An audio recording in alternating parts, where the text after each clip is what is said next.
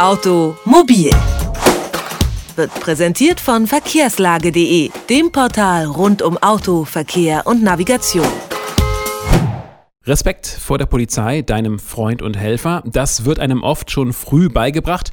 Nachts von einem Polizeiwagen aus dem Verkehr gezogen zu werden, das ist eine Situation, die eher unangenehm ist. Hat man eigentlich nichts verbrochen, so kann man auch nichts verlieren, denkt man zumindest. Trotzdem kann es sein, dass man zum Alkohol- oder zum Urintest gebeten wird. Warum das überhaupt passieren darf und welche Rechte man in solch einer Situation hat, darüber kann ich mit Christine Meinhold sprechen. Sie ist Rechtsanwältin für Verkehrsrecht. Einen schönen guten Tag. Schönen guten Tag. Muss immer das gemacht werden, was die Polizei verlangt, wenn man mit dem Auto angehalten wird? Prinzipiell hat man gegenüber der Polizei diverse Pflichten, denen es sich empfiehlt, prinzipiell nachzukommen. Denn wenn man diesen Pflichten sich widersetzt, kann das grundsätzlich als ein Straftatbestand nach 113 StGB gewertet werden, nämlich den Widerstand gegen Vollstreckungsbeamte und das kann mit Geldstrafe oder auch mit Freiheitsstrafe bewährt werden. Das heißt, ich muss dann, wenn die Polizisten das wollen, auch nachts wirklich aus dem Auto steigen und äh, wirklich auch alles machen, was sie möchten, also möglicherweise auch Alkoholtest, Bluttest etc. pp. Prinzipiell schon, das kommt allerdings auf den Einzelfall an. Es ist auf jeden Fall den Anhalt der Aufforderung der Polizei Folge zu leisten, da man in seiner Situation noch nicht konkret weiß, was die Polizei von einem will. Gegebenenfalls kann ein Rücklicht nicht funktionieren und die Polizei weist den Verkehrsteilnehmer darauf hin. Andererseits kann es natürlich auch eine allgemeine Verkehrskontrolle mit angeschlossenen Alkohol- oder Drogentest sein. Wenn man schon riechen kann, dass der Autofahrer getrunken hat, dann ist ein Alkoholtest ja nahezu unvermeidlich, das ist ja klar. Bei Drogenkonsum ist das vielleicht nicht so leicht, das Ganze zu erkennen. Unter welchem Vorbehalt werden denn solche Tests durchgeführt? Auf jeden Fall kommt es darauf an, wie sich der Verkehrsteilnehmer gegen den Polizeibeamten über verhält kommt der Verkehrsteilnehmer den Pflichten nicht nach, denen, denen er auferlegt wird. Zum Beispiel kann er nicht mehr vernünftig reden, hat glasige Augen, wirkt an sich fahrisch und überfordert. So ist es häufig so, dass die Polizei einen Drogentest durchführt. Meistens werden dann noch andere Tests gemacht, zum Beispiel das Laufen auf einer geraden Linie, das Berühren der Nasenspitze mit dem Zeigefinger oder ähnliches. Wenn sich dann herausstellt, dass diese Aufforderung nicht mehr durchgeführt werden konnte, kommt es in der Regel zum Drogentest.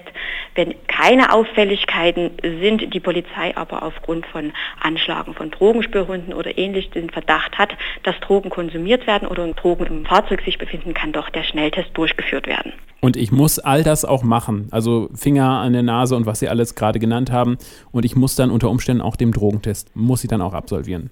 Den körperlichen Aufforderungen Folge zu leisten beim Drogentest ist es in der Regel so, dass derjenige, der nichts zu verbergen hat, diesen auch machen wird und machen sollte. Bei allen anderen bleibt aber auch nichts übrig, diesem zu folgen. Wie lange kann ich eigentlich nach Drogenkonsum dafür noch haftbar gemacht werden, wenn der Drogenkonsum vielleicht schon zwei, drei Tage her ist? Äh, wie schaut es da aus?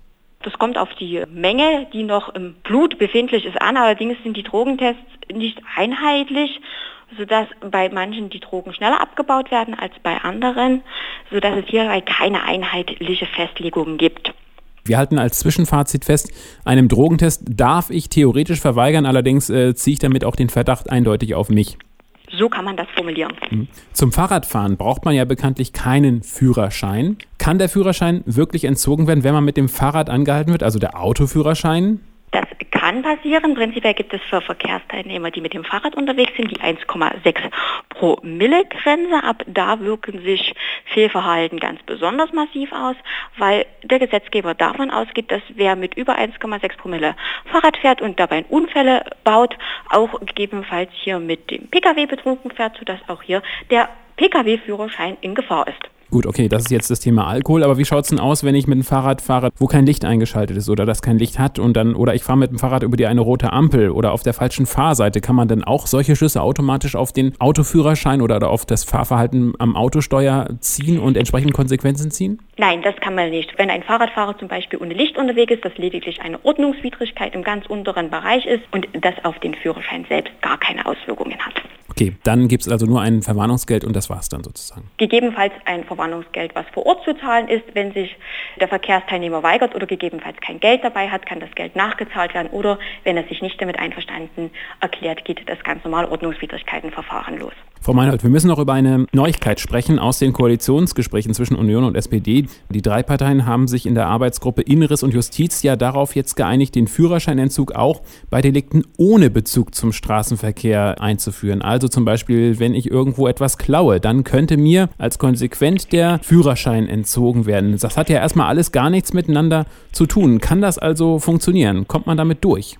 Gegenwärtig ist es so, dass die Entziehung der Fahrerlaubnis nur dann möglich ist, wenn der Täter eine rechtswidrige Tat begangen hat, die entweder im Zusammenhang mit den Führern eines Fahrzeugs steht oder unter Verletzung der Pflichten eines Kraftfahrzeugführers begangen wurde. Das heißt, ich brauche eine unmittelbare Tatbeteiligung zum Fahrzeug. Es ist bisher nicht möglich, unter Berücksichtigung des StBG Straftaten mit Führerscheinzug zu ahnden, die keine Bezug dazu haben. Insbesondere verstößt dies unter Umständen gegen das Gebot der allgemeinen Gleichbehandlung. Es ist nämlich so, dass hier nur dann Straftäter mehr bestraft werden, die den Führerschein haben. Andere Personen, die keinen Führerschein haben, sind dann gegebenenfalls mit einer Geldstrafe zu ahnden oder gegebenenfalls auch über die Freiheitsstrafe, dass das gleiche Delikt so dann unterschiedlich geahndet werden würde.